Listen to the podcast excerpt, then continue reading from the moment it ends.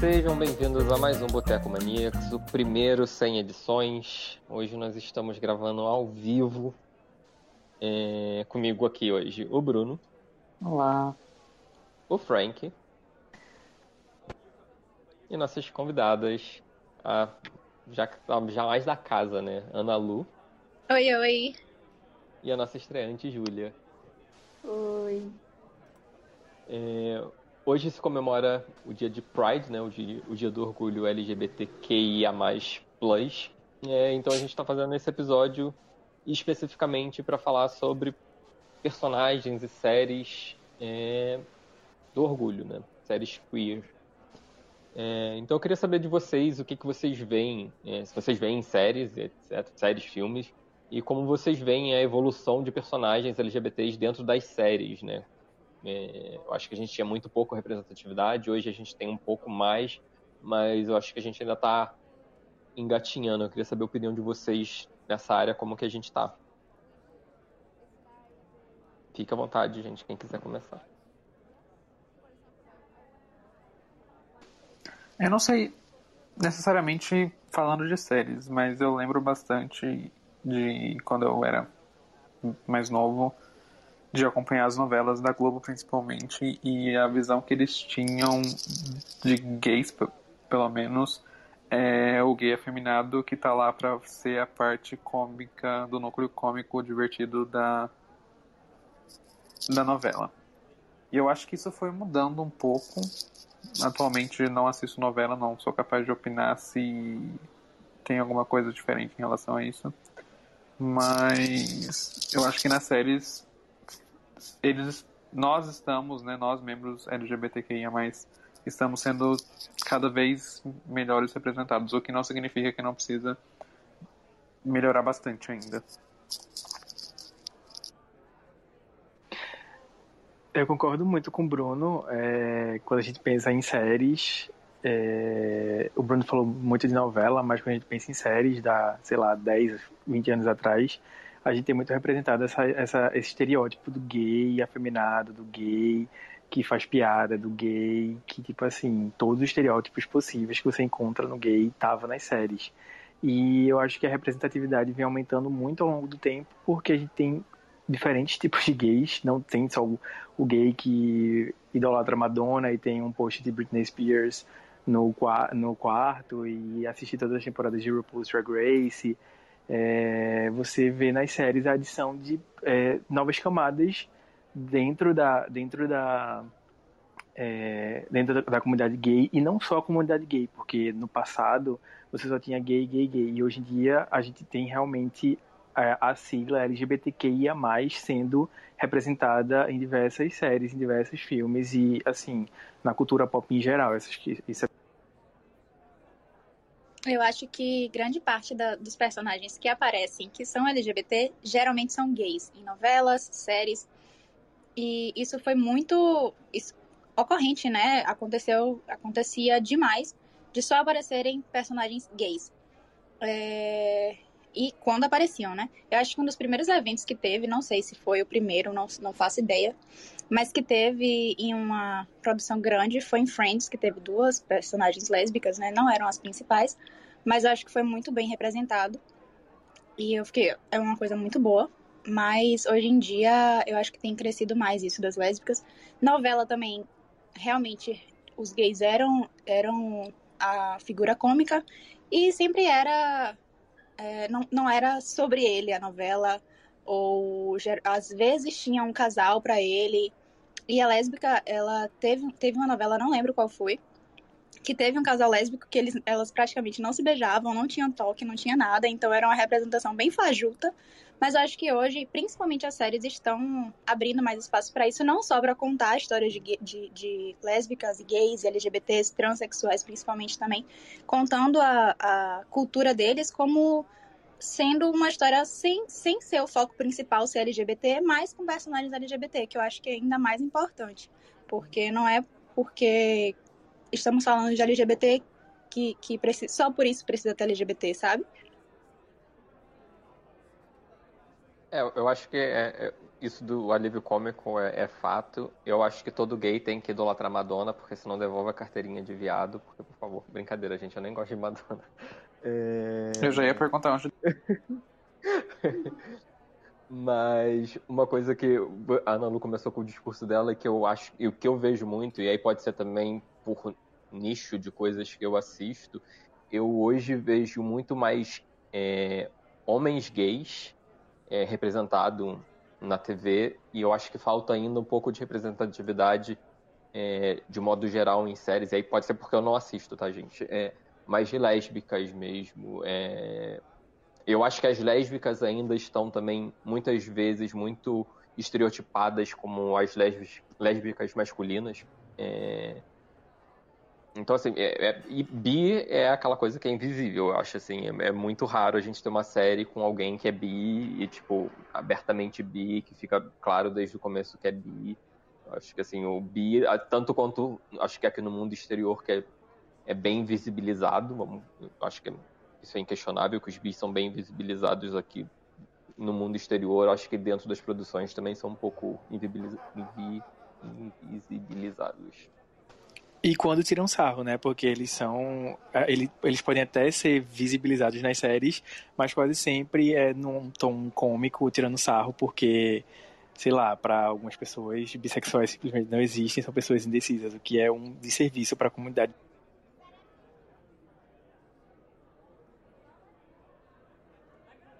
É, eu acho que a gente teve um grande passo também é, com serviços de streaming, especialmente, é que a gente tem muitas críticas, a gente vive falando mal das produções do Netflix, mas é, Orange is the New Black eu acho que deu um passo grande para a representatividade de mulheres, é, mulheres lésbicas.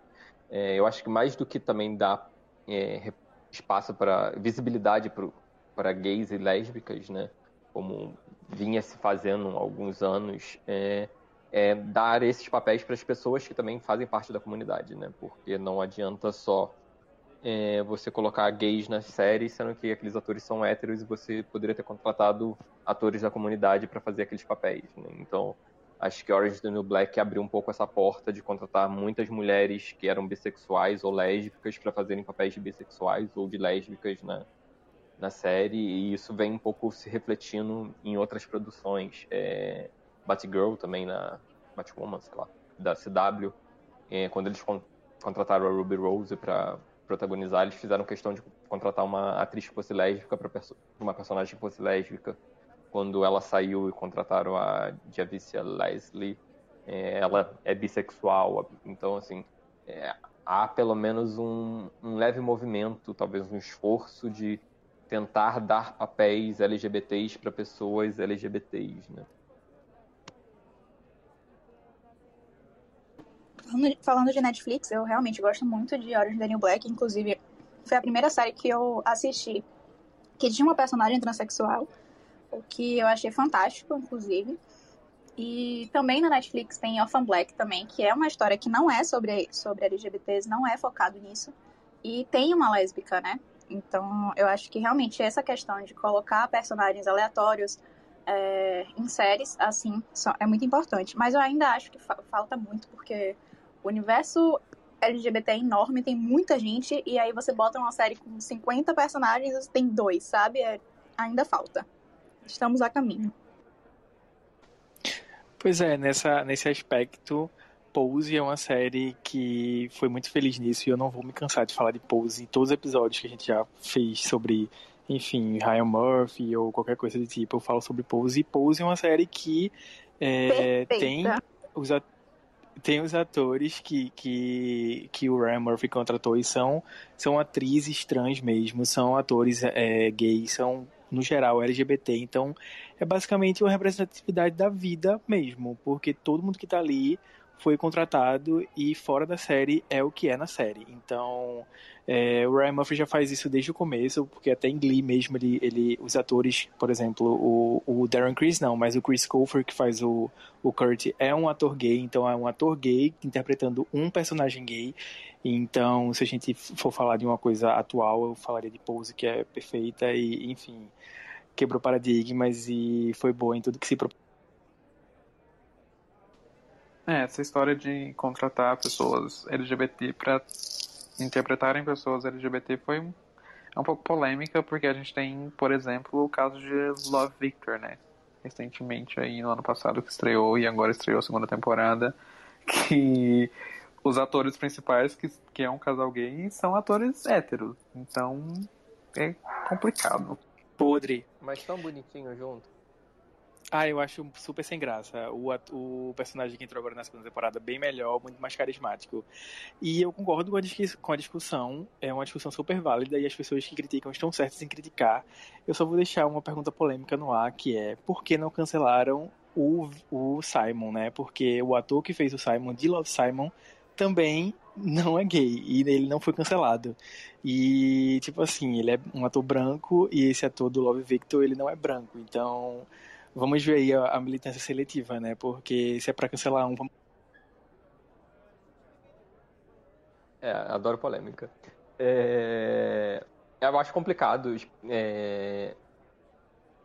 contratarem nesse momento.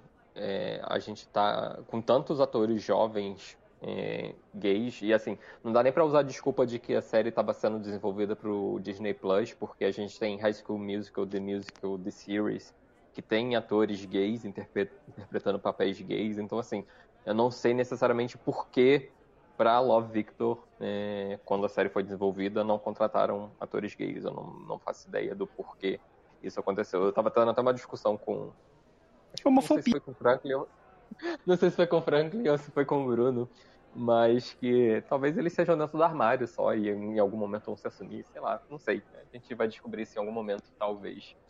É, mas indo para essa linha ainda de contratarem atores e atrizes para fazerem papéis, a gente pode ir lá para o começo dos anos 2000, quando a gente teve duas séries ícones, eu acho que é, não, não sei se vocês já viram, mas é, Queer as Folk, que era uma série focada num grupo de jovens gays, é, que, que tinha um, um, casal de lésbica, e tinha The L World, The L que era a série, era Queer as Folk das lésbicas, que era também uma série sobre um conjunto de, de grupo de amigas lésbicas.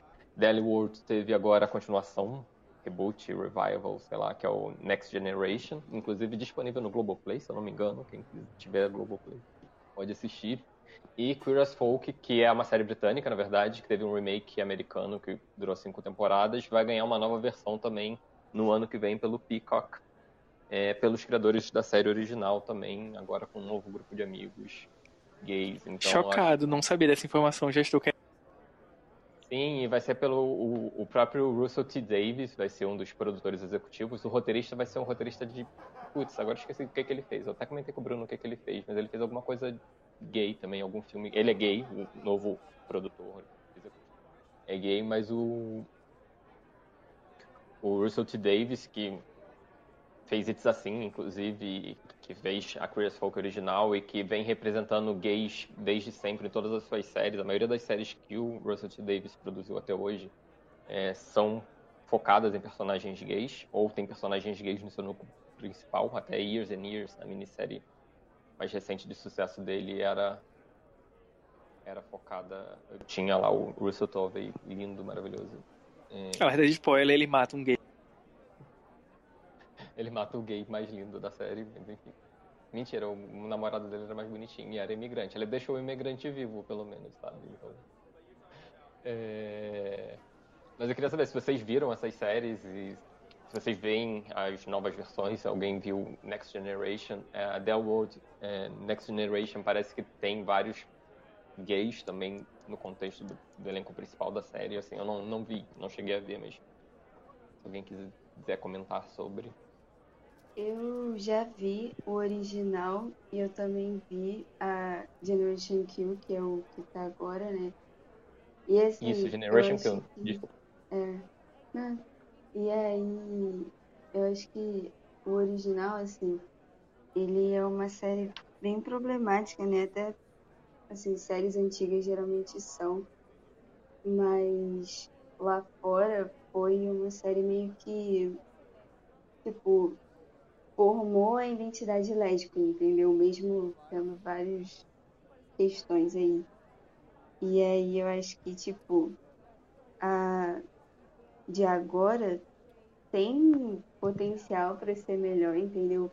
Mas com certeza não vai ser tão icônica, até porque foi um, um troço novo, entendeu? Que, tipo, até naquele momento não tinham séries focadas em lésbicas e coisa e tal, então foi meio que pioneira nesse troço. Então, o que falam, né?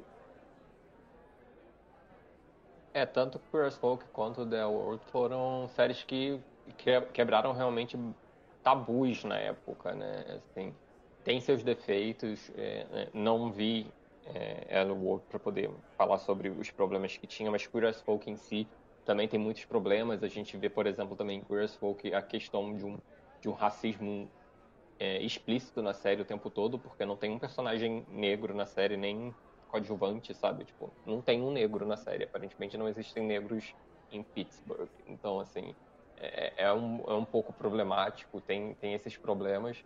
Mas eu acho que tratou assuntos que para aquela época eram muito relevantes e que ninguém falava, sabe? Eu acho que a gente tem que olhar com, os, com o olhar de hoje, claro, mas é, pensar que para aquela época já era algo muito inovador fazer aquilo que eles estavam fazendo. Nossa, eu acho que Queer as Folk é, é a primeira série que retrata tudo, por mais que tenha questões problemáticas, se não a única do dessa geração, talvez de 2000 até essa que a gente está vivendo, que retrata tudo, porque tirando essas problemáticas mesmo, tem tudo e para a época, tipo assim, eu não, eu não imagino é, se eu tivesse, sei lá, 20 anos em 2000 assistindo Curious Folk, eu estaria soltando fogos, porque tem muita coisa, é tudo muito bem representado. É, claro, tem alguns estereótipos, porque a época, né, o contexto daquela dos anos 2000 ia ter estereótipo com certeza, mas é uma série que representa tudo muito bem e o roteiro é muito bom, é, os personagens são complexos, então por mais que seja aquilo, ah, uma série LGBT que só tem gay, só tem, digamos assim, sexo, porque tem muita cena de sexo, mas não, os personagens são complexos, você vê que tem uma história, você se conecta com os personagens, e eu acho que quando você está fazendo uma série LGBT, ou seja, não seja LGBT, é, você precisa se conectar com, com a história, com os personagens, e, isso acontece com Curious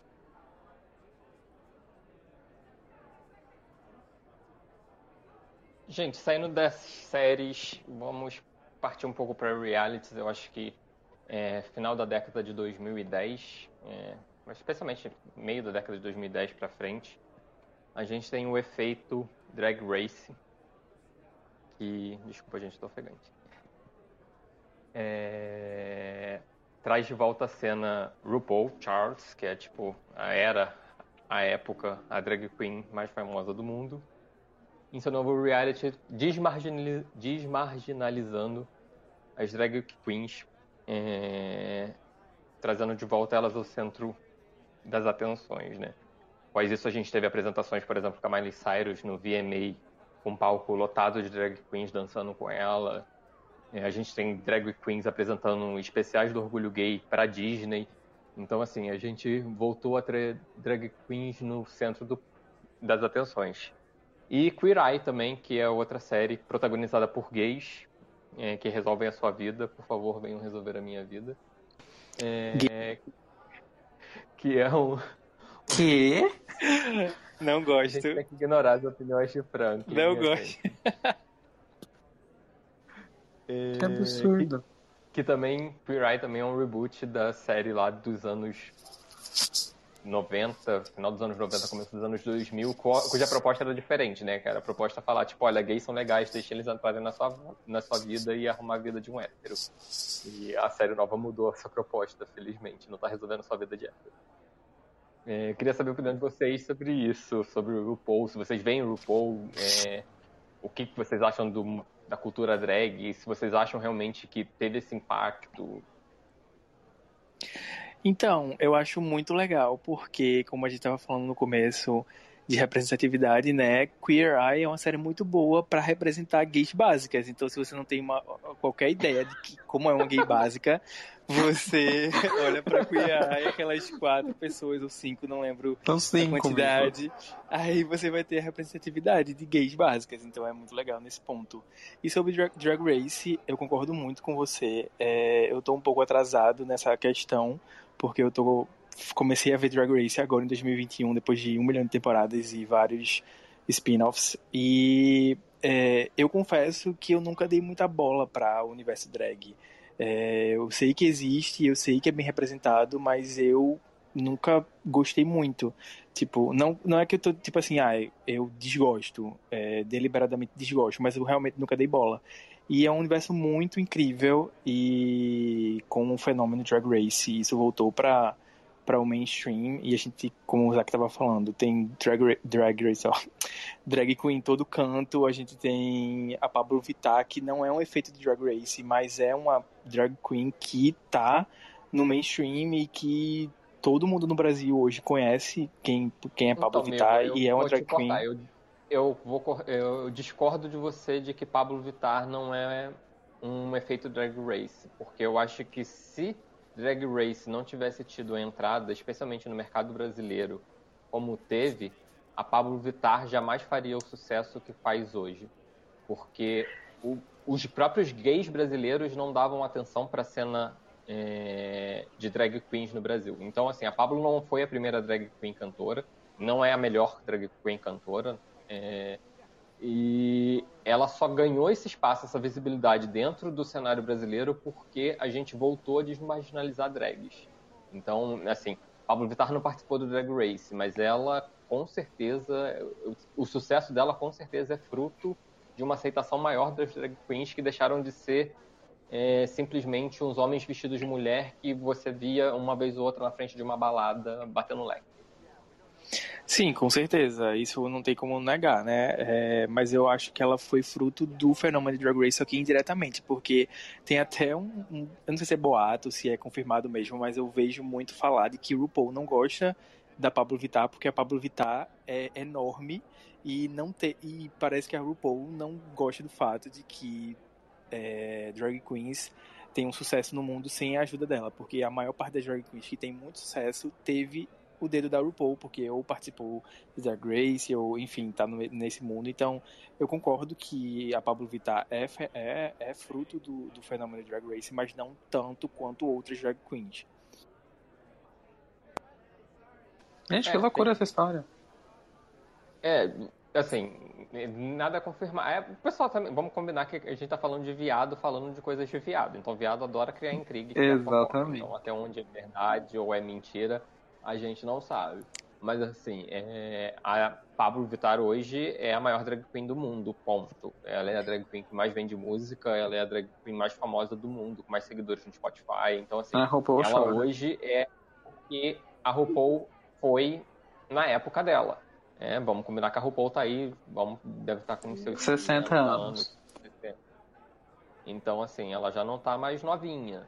E ela tá usando a plataforma que ela tem realmente para lançar drags ao redor do mundo, né? Tanto que agora a gente tem 70 spin-offs de Drag Race para todos os lados do mundo, para justamente tentar desmarginalizar e trazer à tona a cena drag em outros lugares do mundo, não só fazer as drags americanas viajarem o mundo e lotarem casas, como aconteceu aqui no Brasil, acontece ainda, agora não acontece por causa da pandemia, né? Mas acontecia recorrentemente aqui no Brasil, de uma drag vir no Brasil e ingressos lotados e caríssimos, de gente pagando mais de mil, mil e duzentos reais para ver uma drag queen, sabe? Isso era algo inimaginável se pensar dez anos atrás, de alguém pagar mil e duzentos reais para tirar uma foto com uma drag queen, sabe? As pessoas fazem isso para tirar foto com a Britney Spears a dois metros de distância. Ou com a Amy. Se o RuPaul quiser fazer mais 10 spin-off, pode fazer, acabou. Meu também. Porém depende, né? Porque RuPaul tá. A velha tá ficando cada vez mais surtada, tá cotando umas pessoas aí. Essa última temporada, 13 terceira, né, de, de RuPaul. O original, Pô. né? Foi um pouco polêmica. Eu fiquei bem puto com o final, mas. Enfim, né? A gente assiste RuPaul's Drag Race pra se estressar. Às vezes. Eu não vou mentir que eu tenho um pouco de preguiça de ver qualquer série que tenha muitas temporadas E RuPaul's não é diferente, principalmente porque eu não assisto muito é, reality show. E, mas eu, eu sou apaixonada pelo, pelas apresentações. Vivo vendo a apresentação do RuPaul's e acho fantástica. Eu amo o universo transexual de, de travestis e etc. Por isso, inclusive, que eu choro em todos os episódios de Pose. Perfeita. Mas eu gosto muito do, do, do RuPaul's porque eu acho que deu uma visibilidade muito grande aos transexuais, aos travestis e as, e as, e as desculpa, e a é, drag queen. Então eu acho que tipo é uma série muito importante e eu tô muito feliz de ter aumentado tanto a visibilidade, a quantidade de gente vendo. Mas eu, infelizmente, não tenho coragem de sentar a bunda pra ver 14 temporadas mais os spin-offs. Nem sei se são 14. São 13. São 13. Os, mais 6 do All Stars, que estreou agora sexta. Mais Aí Canadá, Holanda, Canada, Espanha, Tailândia, UK. É. Mas se você gosta de chorar, eu, eu recomendo, porque todo episódio, todo episódio tem, a, tem cena a cena delas no espelho se maquiando, aí conta uma Foi. história triste de alguém e todo mundo chora. Chora de ódio e, também. E que é.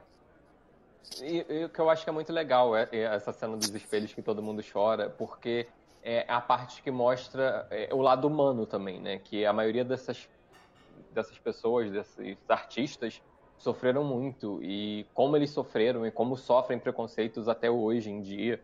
É, e é nessa hora ali do, do, espelho que, beleza, a edição força. Provavelmente a edição fala assim: Oi, quem vai falar a história triste hoje? É, primeiro levanta a mão. Sim, dá pra perceber, porque, tipo, do nada uma pessoa fala: Ai, como foi sua história? Você já contou pro seu pai, pro sua mãe que você faz drag? Tipo, é sempre, sempre tem, tem a história triste. É, mas é, é, é, legal porque também traz esse lado humano, né? Mostra o, o, outro lado que mostra que não foi fácil. Tipo, não é simplesmente botar uma maquiagem ali na cara, que tem toda uma bagagem por trás daquilo ali, né? Mas a Ana falou da questão do, dos, das trans, etc. É legal ver, em você ver RuPaul, é ver como o próprio RuPaul teve que se adaptar ao que ele criou. Porque eu acho que ele não tinha ideia de quando ele criou Drag Race, de que Drag Race ia se tornar o que tor se tornou.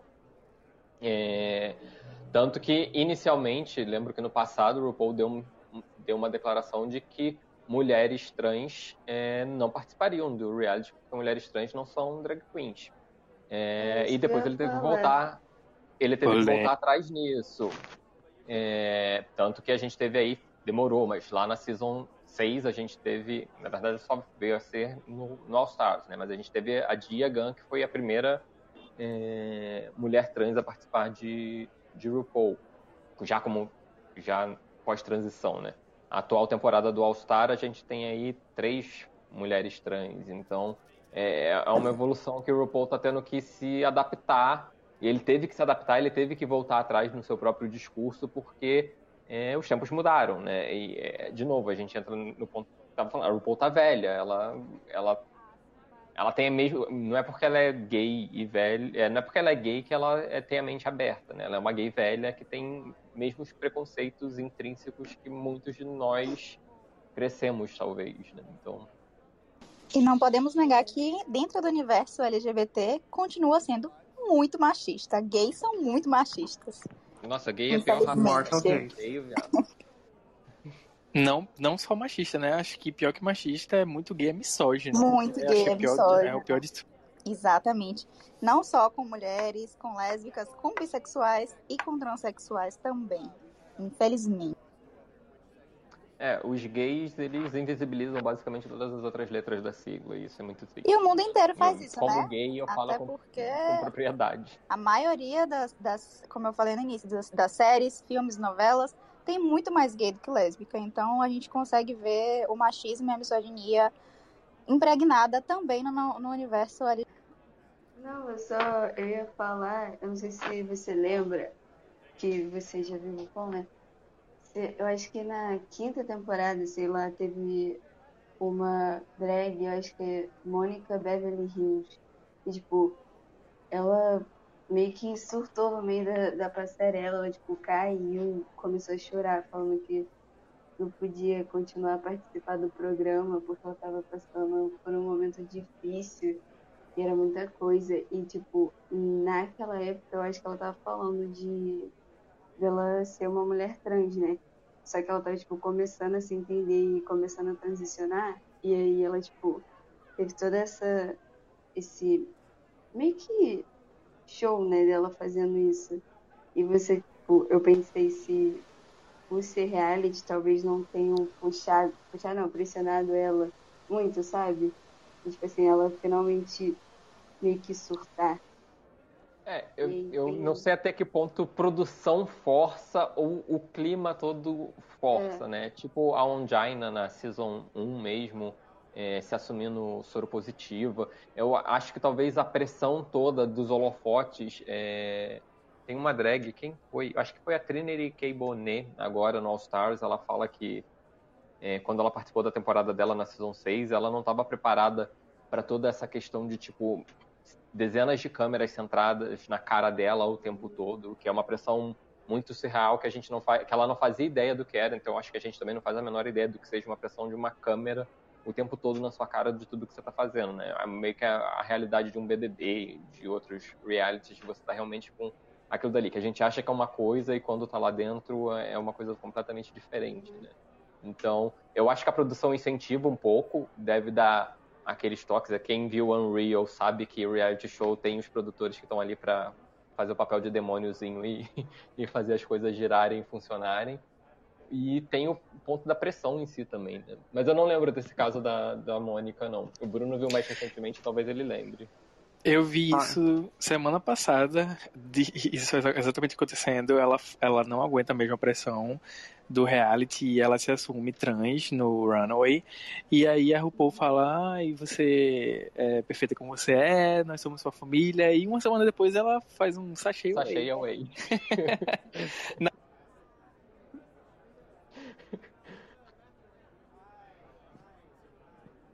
é...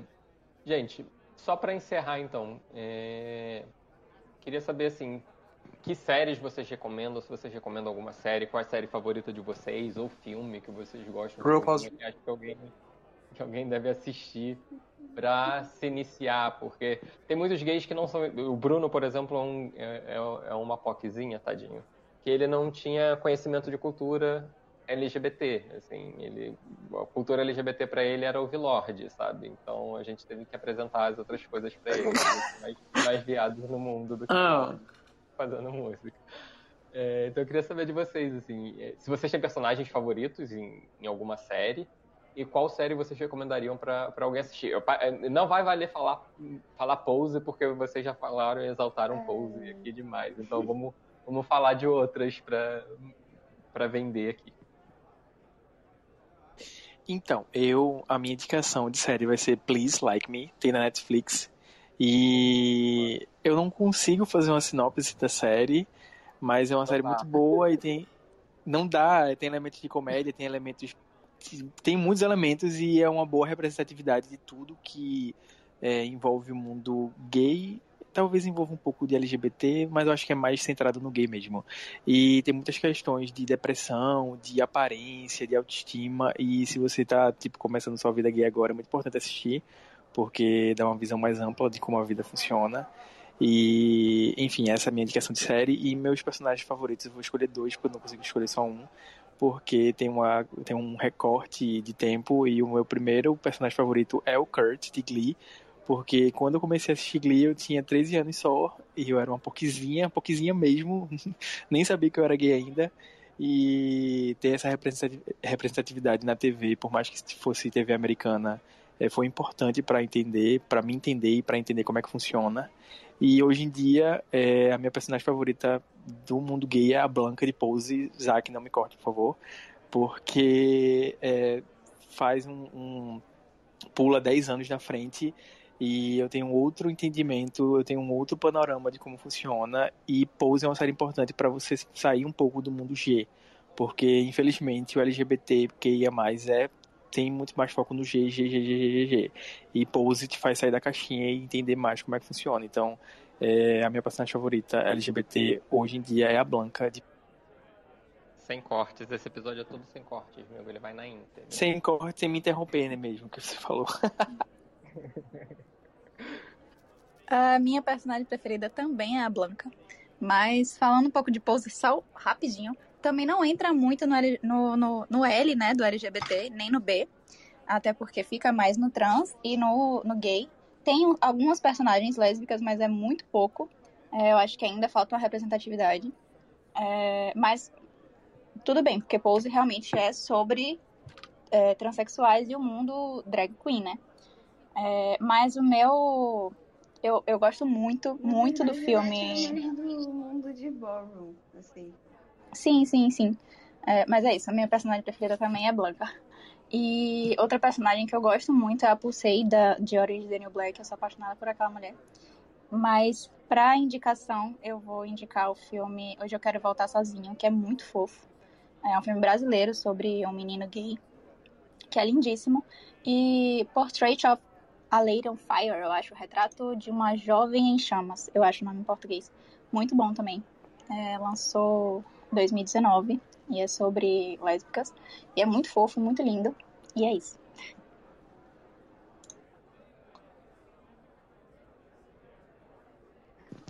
Eu acho que para as pessoas que estão começando a querer assistir, eu acho que os realities talvez sejam a melhor opção, porque é uma coisa mais focada na realidade, digamos. Então, acho que os dois realities que a gente comentou aqui, é... RuPaul's Drag Race primeiro, porque eu, por exemplo, tinha, igual o Franklin falou, que não, não ligava muito, não, não dava muita bola pra drag queens e etc. E é tipo. Eu, eu gostei de assistir, continuo assistindo, e se tiver mais 20 temporadas eu vou continuar assistindo. Por, por causa da diversão que traz pra gente, mas também porque faz a gente refletir sobre os problemas que as outras pessoas têm que não é nosso. É, e também Queer Eye, pelo mesmo motivo. Eu acho que Queer Eye, assim, não tem um episódio que você não chore. E por mais que eles estejam ali. Pois é. E por mais que você Meu esteja. Deus, a pessoa tá começando, ela vai começar sendo bata. Enfim, é, por mais que eles, os cinco, né, estejam ali para ajudar as pessoas, é, muitas vezes eles veem a vida deles mesmos sendo retratados em algum dos participantes do, do reality. Então tem todo aquele drama de, ai meu Deus, você parece a minha mãe, ou você foi o pai que eu nunca tive, etc. É, então, são essas duas que eu recomendo e que a gente já falou bastante, então compensa continuar discutindo. E a minha personagem, eu tenho uma só para dizer, preferida, que é a Annalise Keating, de How to Get Away with Murder.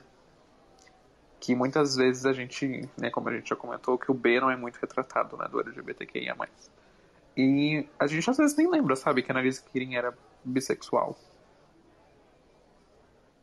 Então, fica aí a minha Annalise Keating, rainha da porra toda.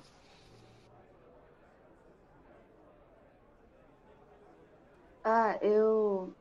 Eu acho que assim. Eu queria falar de uma série, só que na verdade é animada. Então, eu não sei se conta. Claro que conta, a animação conta. É, a série é Steven Universo, porque, assim, eu acho que fala de vários temas importantes de uma forma meio sutil, assim, e como é para criança, né, teoricamente, é meio que o não o objetivo, mas tipo é, é como ela é feita, entendeu? Não tem como falar de uma coisa assim explícita e tal, mas eu acho que é uma série muito boa porque não fala só de pautas LGBTQIA+, mas também fala sobre, tipo, coisas em geral, que é, tipo, a família tradicional e relacionamento abusivo, é, tipo, muita coisa, fala de muita coisa, e parece que não fala, mas fala, entendeu? É tipo aquele troço implícito. Sei lá, eu acho que é muito bom. E a minha personagem favorita é, é difícil, porque, tipo, eu tenho meio que vários personagens favoritos, né? Mas no momento eu ia falar Blanca também, mas como todo mundo falou Blanca, vou deixar e falar pra outra pessoa. A minha personagem favorita, tipo, igual o Frank há mil anos atrás, foi a Santana. Porque eu acho que, tipo, é, ela foi meio que. Meio que quebrou o estereótipo, né? Que, tipo assim, ah, se você é lésbica, você tem que ser. ter uma aparência masculina e tem que jogar softball, coisa e tal, que eles falam lá. E ela não é nada disso. Então, acho que foi, tipo, muito importante mostrar que tem diversas expressões e diversos corpos na comunidade lésbica, né? E a Casey de Atypical, porque, tipo, ah, sei lá, eu gosto dela, eu acho que a personalidade dela e como ela descobre os sentimentos, assim, acho que é uma coisa bonita de se ver. Exatamente. Todo mundo fica, tipo, falando, ah, todo mundo com raiva da Casey porque ela largou o namorado pra ficar com é, a, a sapatão que larga o namorado pra ficar com a menina. Mas, tipo assim, eu não acho que ela seja sapatão, não. Acho que. Porque ela claramente amou o entendeu? E, e, e gostou de ficar com ele, então acho que. É, a minha indicação de série vai ser La Casa de las Flores, que é uma comédia mexicana da Netflix. É, para mim a série é uma carta aberta de amor assim para a comunidade LGBT, é, porque tem de é, não tem de tudo, mas assim a, um dos protagonistas é gay, a outra ela é casada com um, uma mulher trans, então tem bastante representatividade, assim, é bem fofoca, é bem mexicano, né? Aquela coisa bem mexicana, comédia mexicana cheia de fofoca, cheia de mistérios, cheia de, de carões e no plano disso tudo tão um núcleo bem diverso, assim, muitos personagens gays, drag queens, é, travestis. Então, assim, é uma série que, que eu vi ano passado. Foi, foi uma série que eu descobri durante a pandemia. Ela é curtinha, tem três temporadas só e que, sei lá, me conquistou. E personagem, eu vou escolher um personagem polêmico, é, mas porque foi um personagem que, quando eu estava me descobrindo, ou me assumindo gay, talvez, é, era um personagem que eu falava, eu quero ser que nem esse cara quando crescer, que é o Brian Kinney de Grace Folk. O Franklin vai querer me matar por isso. E hoje ele se tornou uma pessoa tóxica. Porque Como? o Brian Kinney o Brian Kinney é um personagem problematicosíssimo, assim. Mas ele. A visão que eu tinha era de que ele era um cara independente e bem sucedido profissionalmente. Então, quando eu pensava em que tipo de gay eu queria ser, era esse tipo de gay, um cara independente e bem sucedido profissionalmente. Não virei nenhuma das duas coisas, spoiler. Mas é isso. Gente, vocês querem falar mais alguma coisa? Vocês querem comentar mais algo?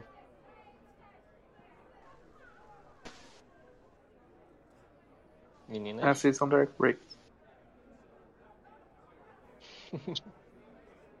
Nada, eu acho que. Não sei, acho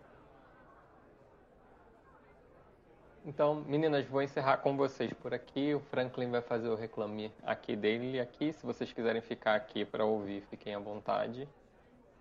É, eu vou passar a fala para você então, Franklin. A gente não ia comentar It's assim? Ou ficou pra. Eu acho Morreu. que ficou muito grande, amigo. Se a gente for falar de It's assim, a gente vai ficar aqui mais 30 minutos falando. 10 então, horas, é. A gente cortar e, e só para o Reclame Aqui. Tá bom. Então, meu Reclame Aqui, é, o Bruno vai me matar agora porque é reclamando de Drag Race e reclamando da RuPaul especificamente. Porque... Mico, mas eu posso reclamar também. A RuPaul me... O Reclame Nossa, Aqui total. não é interativo. Desculpa, mas se for falar mal da Season 2 de All Star, você pode me chamar. Não, eu não cheguei ainda na Season 2 de All Stars. Eu Se tô... prepara que seu ódio vai Exatamente. aumentar. Não, eu tô exatamente na sexta temporada e eu nem sabia de, da questão da Giagan, que ela era uma mulher trans. Acho que se for ter alguma revelação ainda não peguei. Mas enfim, peguei esse spoiler já. Obrigado, Zé. Ah, não, ela só, é... ela, não, ela só volta na temporada que ela vem do All-Stars. terceira do All-Stars, como... É. Aí, tipo, ela volta já falando que ela transicionou. É só isso, né? Tipo, não tem nada, nenhuma grande revelação, não. Ah, então isso é de boa, porque já sei de muitas que transicionaram, tipo a Laganja transicionou, a Sonic transicionou, a Carmen Carrera transicionou, enfim. É, o que eu tenho para reclamar do, da RuPaul é muito do que a gente falou aqui no, no episódio, dela ser uma pessoa controversa, dela ter falas problemáticas, é, por mais que é, ela venha de um, ela tenha 60 anos, ela venha de um, de um histórico de pessoas que têm preconceitos, eu acho que ela é a última pessoa que tem essa carta de pegar e dizer, ah, eu tenho preconceito, mas tipo assim, eu sou dessa época, então vocês precisam me entender. Porque RuPaul, mais que ninguém, está inserida no mundo LGBT e ela tem um programa de Drag Race. E boa parte do programa ela tem muito preconceito com transexuais, com travestis, ela tem bordões é, problemáticos, tipo, só dela chegar no, tipo, quando as queens estão entrando no workroom e ela vai dar a primeira mensagem, tipo assim, you got shemale, para fazer uma piada com shemale, que é uma, um termo é, que eu não sei a tradução literal agora para português, mas é um termo transfóbico. É, então a própria RuPaul tem algumas falas transfóbicas ao decorrer das temporadas. Eu não vi todas ainda, mas eu vi a décima terceira e eu sinto que é, atualmente ela melhorou nesse aspecto, mas eu sinto que ela melhorou por pura pressão. Então, se ela dá a, o prêmio da temporada para uma pessoa porque ela é gorda, ou porque ela é trans, ou porque ela é negra, ou porque ela é latina, eu sinto que a RuPaul faz isso porque ela está sendo pressionada. Porque se você assiste a RuPaul's Drag Race, você vê que tá, a galera tá pedindo e tá reclamando, mas ela continua meio que favorecendo a Queen que é branca, a Queen que é magra. E eu tô vendo muito isso na sexta temporada, que muitas queens merecem ir pro bottom e ela não bota as queens no bottom e ela bota quem no bottom? A latina, a queen negra. Então, é, meu reclame aqui é para isso porque o RuPaul's Drag Race estreou em 2009 e a temporada que eu tô assistindo é de 2014. Então, tipo assim, é só 6, 7 anos atrás e é, é por mais que é, a gente ainda tenha muitos preconceitos, RuPaul's Drag Race não deveria ter tanta coisa é, preconceituosa numa coisa que deveria ser para LGBT é, que, que ia mais em geral. Então é isso. Eu falei que o aqui não era interativo, mas eu vou rebater aqueles. Como é ao vivo, a gente pode fazer tudo. É, mas assim, concordo com você. É, e eu acho que assim, ela está aprendendo. Na verdade, eu acho que ela está aprendendo aos poucos e ela está se adaptando aos poucos. Né? A temporada passada a gente teve o primeiro homem trans participando de Drag Race e durante a temporada ela já mudou o discurso de May the Best Woman Win para May the Best Drag Queen Win. E nessa temporada de All Stars agora, eles mudaram a música de abertura para que a música de abertura fica May the Best Woman, Best Woman, e eles mudaram para Drag Queen. Então, assim, é. Claro, é assim, considerando quem é a pessoa, onde a pessoa está, o status em que a pessoa tem, é algo que ela poderia ter feito antes. Mas assim, a gente vê que pelo menos alguns, porque, sei lá, de novo, onde o status onde ela está, ela poderia simplesmente bater o pé dela e falar que vai deixar do jeito que está, mas ela está tentando se adaptar. Então, demora. Eu acho que tudo na vida demora, né? Infelizmente, nada acontece do a gente planta a semente hoje para colher os frutos daqui a anos. Então, é, é, mas é melhor que esteja aprendendo aos poucos do que não aprendendo, né? Então é isso, pessoal. Muito obrigado pela participação de vocês. É, esse foi o nosso último episódio da temporada. E veremos se voltaremos, se não voltaremos. Só Deus sabe o nosso futuro, o nosso destino. Ana Lu, Júlia, Bruno, Franklin, muito obrigado pela participação. E até a próxima.